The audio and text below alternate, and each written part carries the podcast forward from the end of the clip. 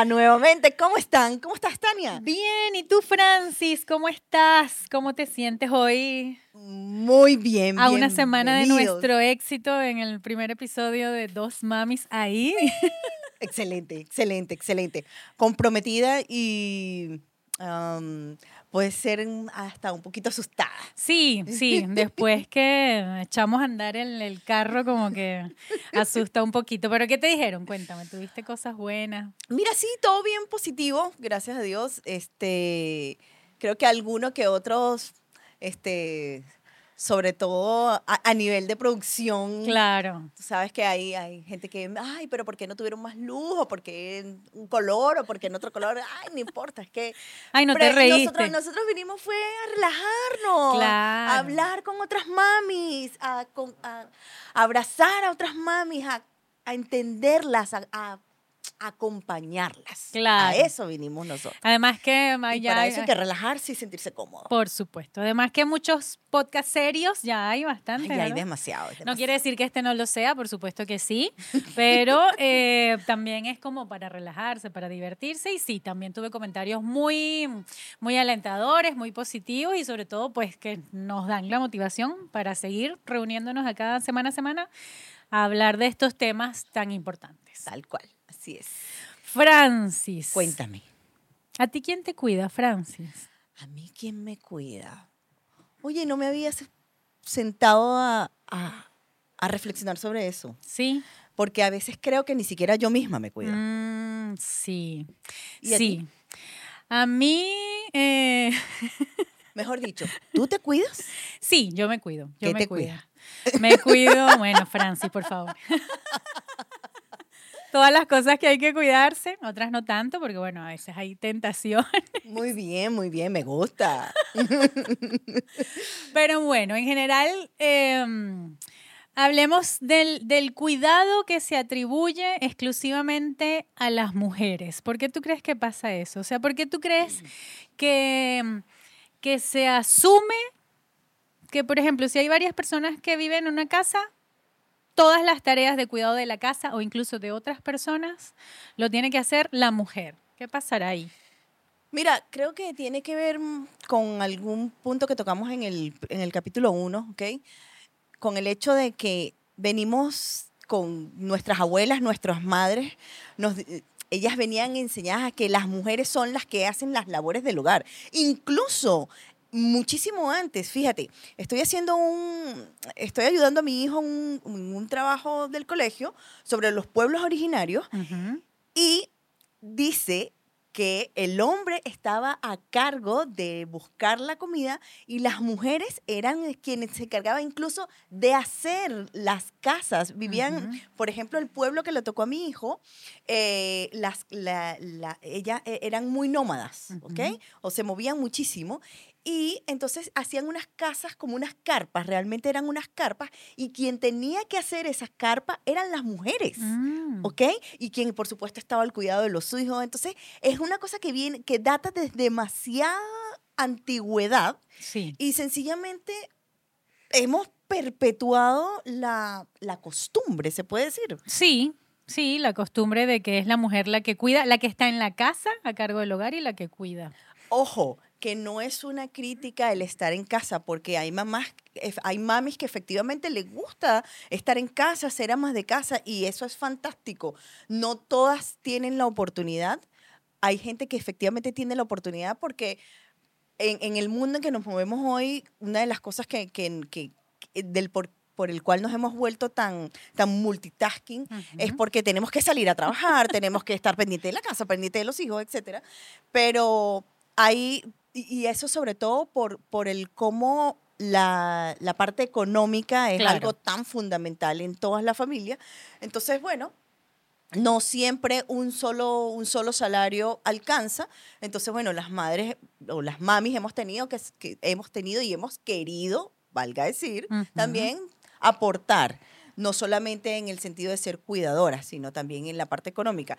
Pero la verdad es que yo pienso que incluso esas mamis que, se quedan en casa, que hacen labor efectiva de, ser amas de casa, de ser señoras de casa, que, que, tienen además todo ese inmenso cuidado, oye, son tan, tan importantes y tienen un trabajo tan arduo. Sí, sí. Tan arduo. Sí, es un trabajo muy duro ese de, de- de cuidar. Y tal como dices, es algo que se ha eh, como naturalizado, mm, bien sea por, por patrones históricos, ¿no? Correcto. Eh, sociales, por supuesto, mm, pero con los cambios que exige, por ejemplo, la modernidad, los cambios económicos, etcétera, como lo acabas de decir, las mujeres tienen que salir a trabajar, también aportan económicamente a una casa, eh, o sea que en el fondo también son tan proveedoras como los hombres, Así es.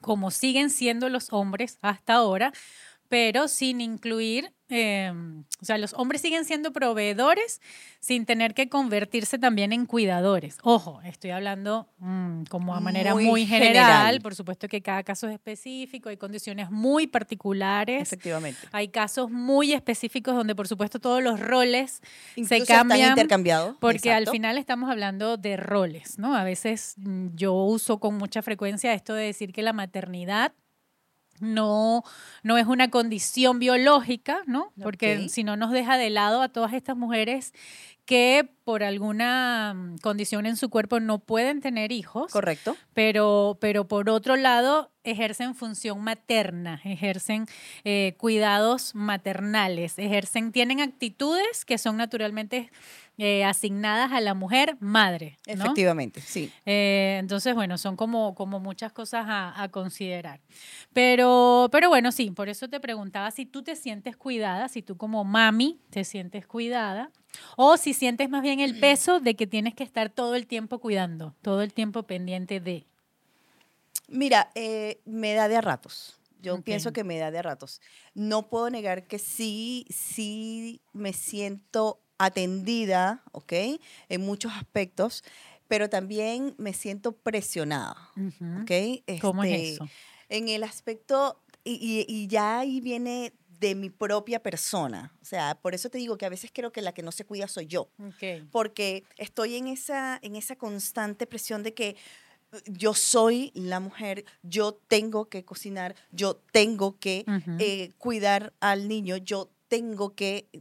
Y hay veces que incluso no me doy cuenta que soy yo la que está imponiendo el propio machismo en mi Mm, casa. claro. En, en el aspecto de que hay, mi esposo de repente dice, tranquila, yo friego. No, no, no, no te preocupes. ¿Sabes? O sea, él ya tiene toda la mejor disposición y te lo está diciendo y... eh, me- O sea, me quedo metida en ese papel, en esa, en- de que la mujer es la que lleva la casa, Claro. la, la mujer es la cuidadora Y, y y- la que tiene ese deber. y que fíjate, eso que acabas de decir es, es una función de la casa, es fregar los platos, tal ¿no? tal. Entonces, eh, hacer las tareas de la casa es cuidar a otro también, ¿no? Es demostrar amor a Totalmente. otro. Exacto. Entonces quizás también ahí vienen como las malinterpretaciones a veces, ¿no? Eh, no sé, es que se me acaba de ocurrir ok. estas típicas peleas de pareja, por ejemplo, cuando ves a alguien que tiene problemas de relación, precisamente porque enamorarse es una cosa, estar estar procurando el tiempo para ir a verse es una cosa, pero tener todo el tiempo dentro de la misma casa es otra. Sí. Entonces ahí la interpretación de esas cosas que el otro hace para demostrarme cariño, mm, se deforman un poquito. Entonces pienso en esas parejas que, pero es que yo le digo que siempre saque la basura de la casa y él no lo quiere hacer.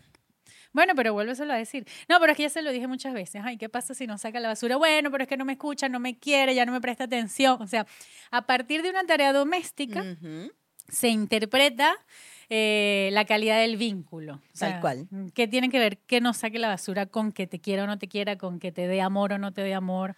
Lo que tiene que ver es que seguramente es un distraído y punto.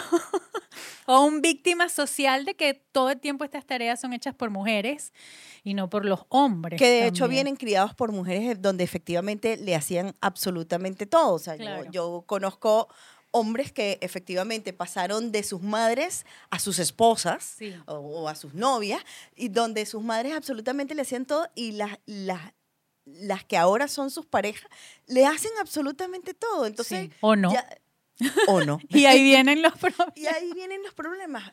Y, y- pero también ahí es, es lo que tú decías hace un rato. O sea, el estar, el hacer una cosa tan mínima como el botar la basura también es parte de, de lo que nosotras consideramos un cuidado hacia Sí, nosotras, porque claro. eh, son parte de las labores cotidianas que podemos compartir efectivamente. Entonces, a- eh, adoptamos unas, de repente, unas aptitudes tan machistas como la que yo adopto al, de- al no permitirle fregar, Ujú. o adoptamos una actitud totalmente de víctima Ujú. al, al, decir, al, al- al acusar al otro de que, oye, no quiere botar la basura. Sí. También hay veces, creo que no sabemos expresarnos, ¿ok? Por el mismo cansancio, por la misma rutina de todos los días, por todas las miles obligaciones o cosas que estamos haciendo, entonces no nos comunicamos de la mejor forma. Y una cosa que creo que nos pasa es que re- no, no nos hacemos conscientes de que el comunicarse no siempre, la forma en que tú te comunicas es la forma en que yo me comunico. Y Ujú. te doy un ejemplo claro. Mi mejor forma de comunicación es hablar, Ujú. pero la mejor forma de mi marido es escribir. Ah, ¿qué hace? Te deja papelito. Mira, Mm. boté la basura. Postdata, te quiero mucho. Puede ser, de hecho, eh, de hecho, puede, sucede. Pero fíjate, mira, Ajá. yo para, para, o sea, a mí, yo quiero, o a mí me gustaría que, la, que William y yo nos sentáramos a hablar 500 horas sobre mil cosas, Ajá. pero no sucede. Bueno, y no da tiempo también, ¿no? A Además. veces no da tiempo. Además, entonces, ¿qué pasa? ¿Cómo nos comunicamos? Yo expreso lo que quiero expresar, eh, recibo feedback, pero cuando él quiere expresar, me escribe. Ah, Y me manda un lindo. correo. Ah, un correo, Fran. Te lo juro, me manda un correo. Ojo, Saludos cordiales. no, no, no, no, no, no, no, no, no, no, no, no, y no son correos, no son Ah. correos formales. Ok. Son correos donde me expresa cómo se siente o cómo no se siente, el cómo entiende o cómo no entiende lo que yo, lo que yo estoy queriendo decirle. O sea, Mm. efectivamente se expresa. Oye, pero qué bonito. Y por eso te digo que tenemos formas de... Entonces, y hemos aprendido a respetarnos la forma de comunicarnos. Mm. Entonces creo que eso es otra de las cosas que nosotras como mamis, no siempre ser el, el, el- el receptor, sino también eso, vernos, lo que tú Mm. decías la vez pasada, vamos a vernos. ¿Cómo me comunico yo? ¿Cómo me gusta que se comuniquen conmigo? Claro.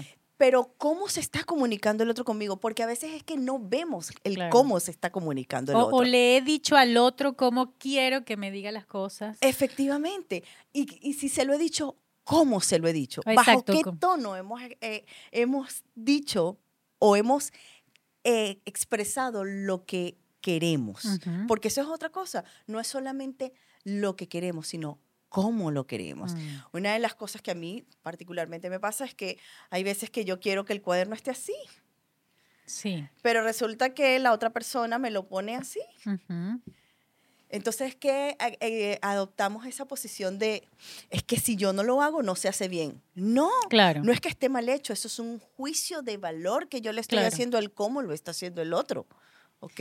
Y que mm, ahí está esa parte de flexibilidad, ¿no? Que, y de conciencia, como digo yo, de flexibilidad que tenga cada persona para poder leer en ese acto de poner el cuaderno en la otra posición, bueno, qué tan grave es que lo ponga 45 grados y no, y no en cual. 90, o sea, ¿será que lo está haciendo porque, bueno, porque lo dejó ahí y no se dio cuenta o porque, porque estaba apurado y, y pasó sencillamente, pero qué tan grave es que algo que esa otra persona haya hecho y bueno, ¿y qué, qué tanto puedo yo flexibilizar en aceptarlo o no? O sea, ¿qué daño se está haciendo o qué no? Además, estoy viendo si de verdad esa persona no está haciendo eso y me está cuidando. Exactamente, eso tiene que ver con el cuidado o con, o con el amor, el vínculo que tenga hacia ti. Efectivamente. Y fíjate, yo lo coloco así porque a mí me gusta yo leerlo, Ujú. pero a lo mejor la persona que lo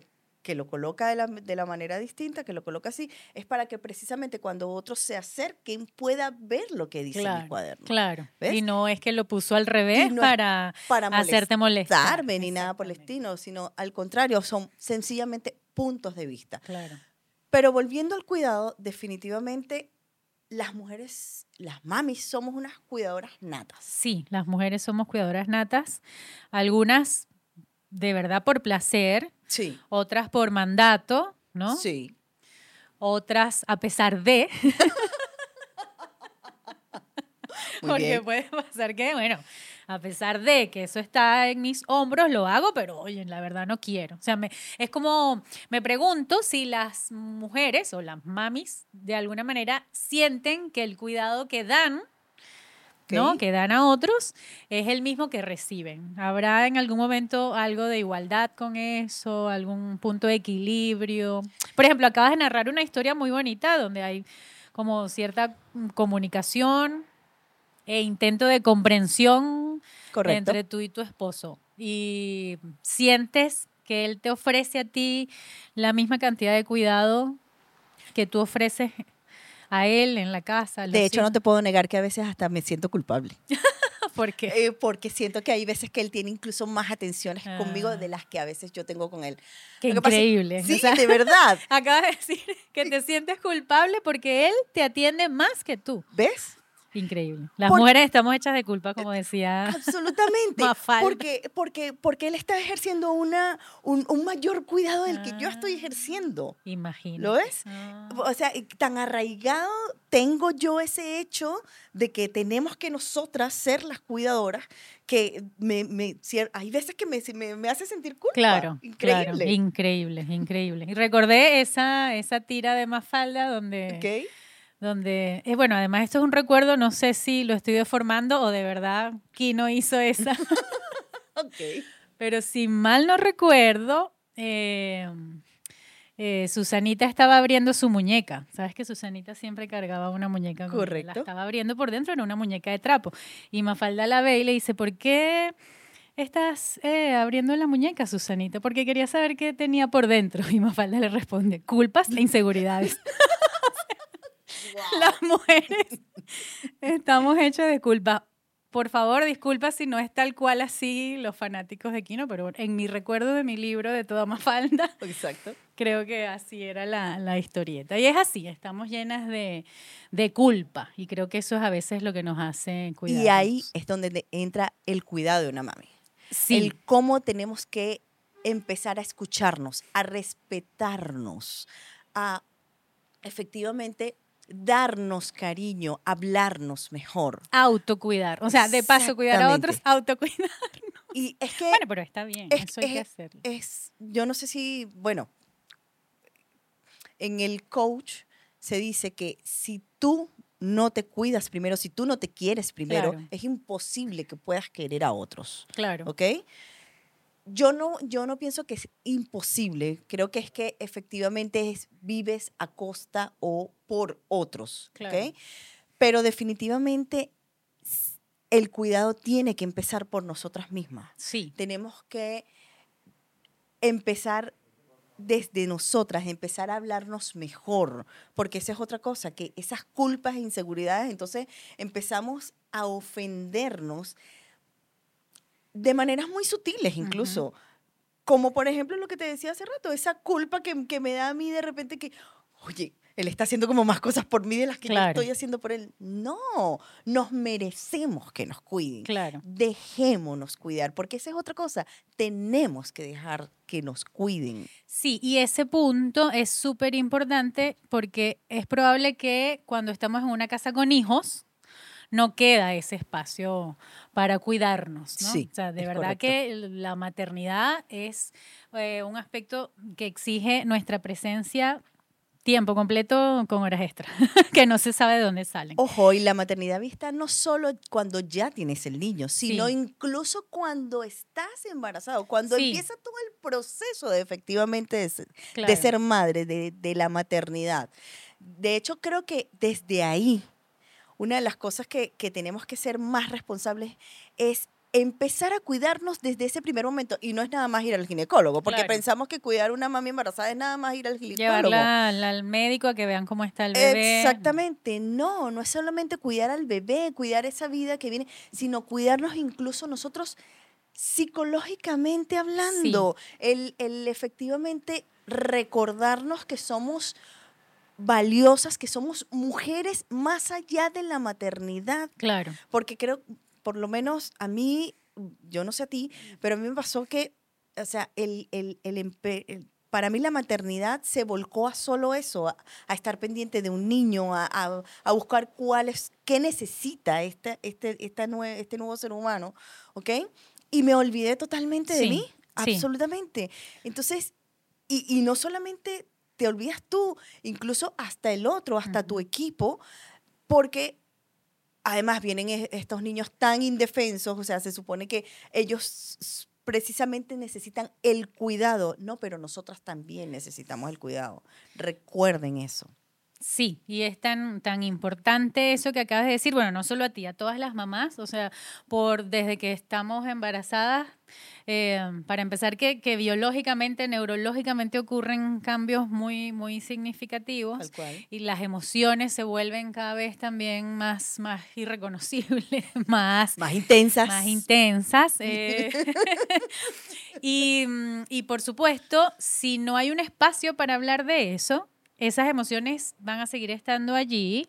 Cuando nazca el bebé, probablemente sientas que tienes menos tiempo para hablar o expresarte de esas cosas porque toda la atención está en el bebé. Efectivamente. No solo tuya hacia el bebé, sino de todo tu entorno para de que, que te visita, por ejemplo, siempre te van a preguntar cómo está el bebé, cuánto pesó, em, ya le cambiaste los pañales, cuántas veces come. Nadie te va a preguntar, oye, ¿cómo te sientes tú? Es que algo ¿No? tan típico como que cuando vas a conocer al bebé, le llevas un regalo al bebé. Sí, O sea, nos olvidamos totalmente de la mami. sí. No, así no, es. es. eh, Yo tengo un chiste cruel, no, de alguna manera.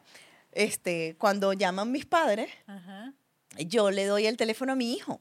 Toma, Ah. Daniel, esta llamada es para ti, porque ya mis padres no me llaman a mí, Claro, llaman a mi hijo. saber cómo está él y no cómo estás tú. Efectivamente. Sí. ¿Ok? Y, y cosa que no es tan cierta, o sea, es, es mentira. eh, Por eso digo que es un chiste cruel. Sí. Además que los hago de dejar, los hago quedar muy mal, tanto a él, a mis padres como a toda mi familia. Es mentira.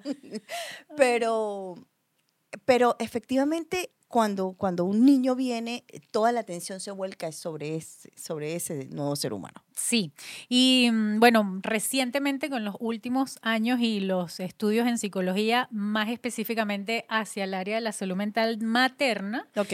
ha quedado mm, pues eh, visibilizado esta, esta afección de las mujeres, esta afección emocional de las mujeres y por supuesto ahora se presta como mucha más atención a darle ese espacio al cuidado de las mamás.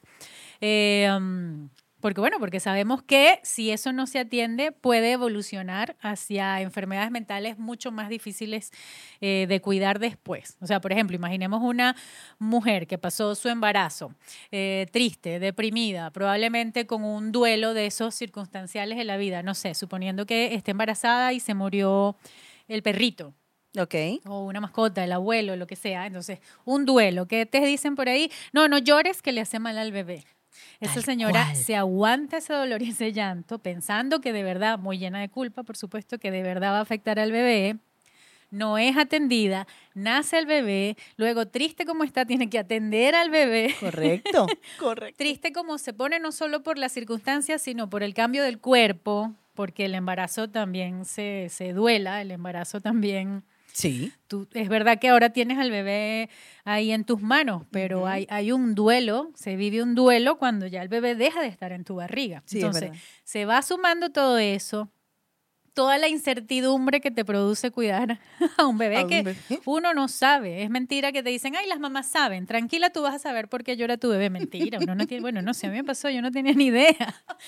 Yo no, yo no- esa niña lloraba y yo, Dios mío, ¿qué tendrá? O sea, no sé, no sé. Entonces, pero bueno, afortunadamente uno va aprendiendo Va y ahí va. Pues mira, ya, ya mi muchachita está grande, Es que de lo hecho, logré, sobrevivió. Y bueno, pero, pero fue duro, fue duro y yo siento que si Ok. en ese momento, hace ya 16 años, hubiera sabido lo que ahora sé, bueno, también esta parte de la psicología mental materna es como un campo de investigación también reciente. Si en ese momento yo hubiera sabido eh, que existía también la figura del acompañamiento y hubiera tenido un poco más claro este tema de las emociones, me hubiera gustado sentir que alguien hubiera estado allí eh, a ver, no estuve sola y por supuesto que había gente, pero como alguien con conocimiento de estas cosas. Ya, Y no que me dijera este tema de los patrones que se perpetúan como tranquila, vas a saber, no te preocupes, tú vas a entender, o dale, aguanta que esto es así. No, Tal cual. eso no es así. Hay otras maneras para hacerlo menos, menos insoportable, sin que suene feo esta palabra. Pero bueno, más llevadero. Más vamos a poner- llevadero. Eso, mejor. Mejor así, más llevadero. Sí, más Eso. llevadero.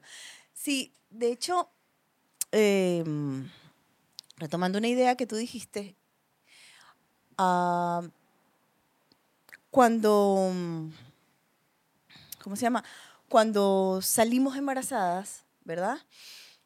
Con todos los cambios fisiológicos, biológicos, psíquicos que experimentamos, entonces nos tildan de las mujeres se vuelven más locas Ajá, porque claro, cuando están embarazadas. Porque efectivamente las hormonas, etcétera. Y no, no es que, es, es que efectivamente estamos en un proceso mucho más complejo donde estamos creando vida dentro de nosotras. Donde se, se despiertan una serie de, de, de- de- creencias, además que, que hemos adoptado sin ni siquiera saberlo. ujú, ¿ok? sí. Donde además recordamos todo lo que vienen diciéndonos nuestras madres, nuestras abuelas, nuestras tías, todas esas, esas madres, todas esas mujeres que, hemos, que han estado en nuestra vida y el cómo cada una de ellas ha afrontado este tema de la maternidad. Entonces nos llenamos de todas esas cosas que además no podemos hablar, como decías Claro. tú.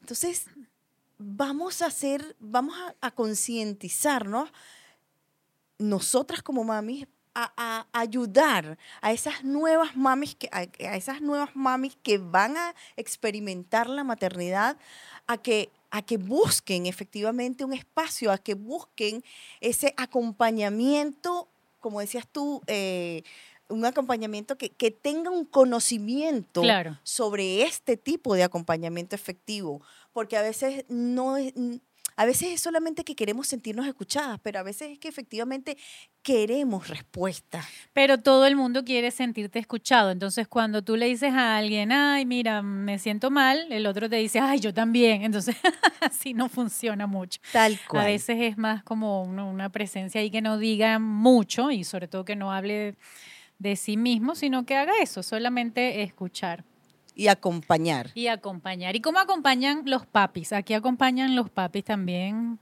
Oye, mira, como te decía la vez pasada, para mí los papis son un equipo. Sí, Definitivamente son un equipo. Y mm, por lo menos en mi caso, yo de verdad tuve la fortuna de estar siempre súper cuidada. Eh, de hecho, la que hacía unas loqueras era yo. O sea, yo me porté mal. De verdad, yo me portaba mal. Qué terrible. William se la pasaba, por favor, Mm. por favor, por favor. O sea, yo estuve en tacones hasta el- casi los siete meses. En Ah. tacones, tacones. No es que me ponía unas... No, no, no, no, no. En unos tacones. Ok. en- con plataformas, con, con vestidos, porque además sí me gusta, este, tenía... Te sentías sexy. Sí, amor. absolutamente. De hecho, no pensé jamás. Yo siempre he sido delgada y, por supuesto, bueno, como mujer delgada me encanta, me encantaba ponerme vestidos, ojo, de adulta. Ah, Este, sí. eh, pero, y oye, me fascinaba. Y cuando salí embarazada, yo decía, ay, voy a perder todo, me voy a poner gorda, porque por supuesto todas pasamos por ahí. Cuando Claro. empieza a cambiar el cuerpo, todas nos empezamos a sentirnos feas, a sentirnos gordas. Bueno, a mí me pasa hasta con la menstruación. Sí, claro, un parte por lo hormonal, pero eh, otra parte por lo social. Tal porque siempre hay como un mandato a ser flaco y esbelto. Y al contrario, yo empecé, eh, a- me gustaba hasta poner que los vestidos me quedaran ajustados para que se notara mi barriga, o sea, me parecía Sí. una cosa maravillosa. Sí, sí. No, sí, es que además se ven muy lindas. Las mujeres embarazadas se ven muy lindas. Efectivamente, de hecho, yo pensé que era mentira, pero de verdad tienes un brillo. Sí. O sea, tú, tú irradias otra cosa. Sí, sí, es así. Es bueno, impresionante. siempre que también ese embarazo esté siendo, pues, atravesado en las mejores circunstancias. O sea, sin O- olvidar que hay casos de casos. Que, sí, Yo efectivamente. siempre soy muy pro a a recordar que hay casos de casos. O sea, nunca vamos a hablar de un tip que se pueda aplicar de manera general al 100% de la gente. No, Mm-mm. no es así. Siempre hay casos de casos y para mí, por ejemplo, la subjetividad es súper importante. O sea, Por como- supuesto. Como, lo, lo más importante atender ahí en eso. Así que creo que los papis, desde el principio, ocúpense o por lo menos intenten ser esa compañía. A lo mejor no nos van a entender. Ujú. Es muy probable que no nos vayan a entender. Pero por lo menos recuerden estar allí. Creo Sí. que eso es lo más importante, que uno sienta que están allí, que, que, que, que, que podemos, que, que si vamos a caer, nosotros sabemos que podemos Ujú, sostenernos ujú, de ujú. alguien, este, de, de esa persona que, con la que hemos creado ese gran vínculo y además esa nueva vida. Claro, claro. Que estén ahí, que traten de entender, de informarse, de saber por qué pasa lo que pasa. No es que se está volviendo loca ni va a quedar así. Todo va a cambiar. Todo se va aligerando en el camino. Sí, Por supuesto, las mujeres que no tengan una pareja, bueno, quizás procurarse una red, ¿no? Siempre, siempre, siempre hay una, hay, hay una tía, una abuela, una mamá, una amiga, una vecina. O, sea, por O más de una. o más de una. Siempre, siempre hay, hay como una alternativa. Lo que pasa es que a veces en medio de ciertas situaciones uno como que no las ve, Sí. pero, pero siempre hay un lugar a donde acudir para, para buscar ayuda. Claro, además que, em, ¿por qué de repente no las vemos? Porque estamos acostumbrados, crecimos con ese patrón de que tiene que ser la familia, Claro. tiene que ser el papá, mamá, hijo. Entonces, cuando Sí. nos vemos solas, este, primero que, bueno, da miedo. O sea, Claro. definitivamente afrontar la maternidad sola no es una tarea fácil, pero nunca estamos solas. De verdad, Sí. siempre hay mucha, mucha gente y, y si nos procuramos además efectivamente tener esa red, Claro. eh, siempre vamos, siempre va a haber alguien allí para atajarte, para estar.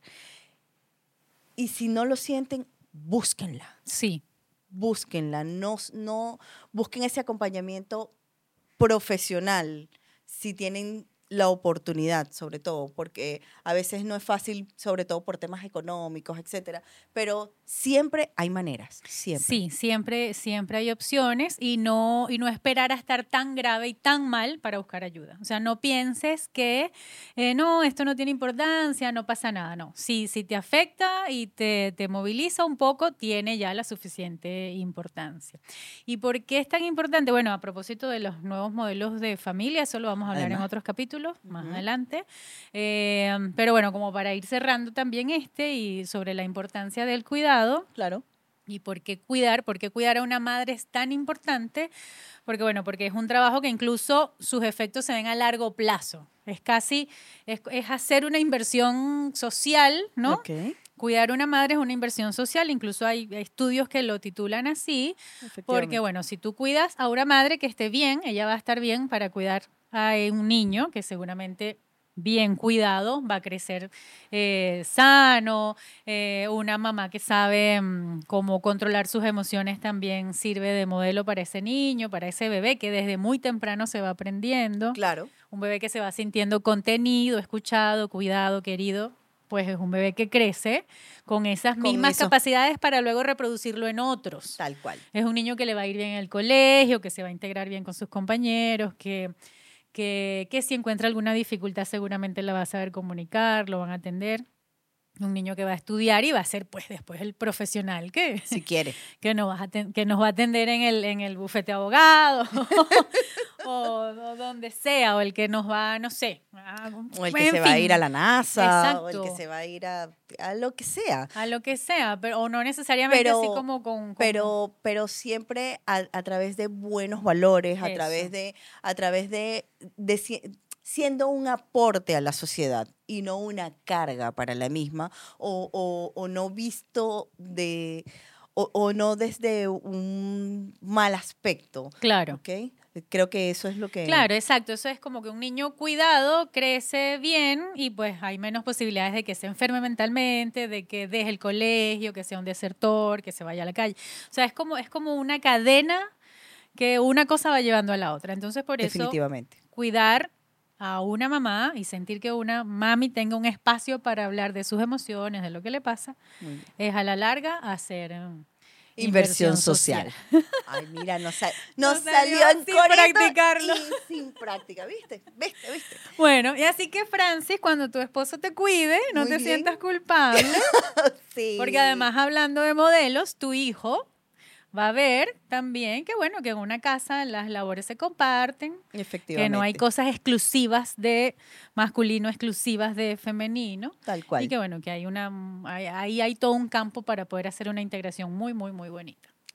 Efectivamente. ¿Qué te parece, mami? Me si lo dejamos encantó. por hoy. Mami, esta conversación de hoy. Espero que a ustedes Sí. también les haya gustado mucho. Este, nos encanta por, que, nos, que nos dejen comentarios en las redes, que nos dejen Sí. comentarios acá en el YouTube, eh, en el episodio. Si quieren que hablemos de algún tema, por favor, escríbanos, dejen sus comentarios, recuerden darnos like, recuerden seguirnos, suscribirse y si ustedes piensan que esta, esta conversación, que este pequeño aporte de nosotros les sirve a otra mami, por favor, eh, compartan. En el Spotify encuentran una cajita también donde pueden dejar un comentario que amoroso, todo lo vamos a escuchar. Y bueno, y próximamente, ¿verdad? Ajá. Estamos trabajando en eso. Vamos a tener una página web que la informaremos oportunamente. sí, próximamente. Por lo pronto, estamos con esta, Ah, recuerden este trabajo de las redes. Exacto, recuerden seguirnos en Instagram, en Spotify, en YouTube. Suscríbanse, dennos like. Los queremos, Besos. las queremos. A cuidarse. y dos mamis ahí, siempre acompañándonos. Hasta la próxima semana.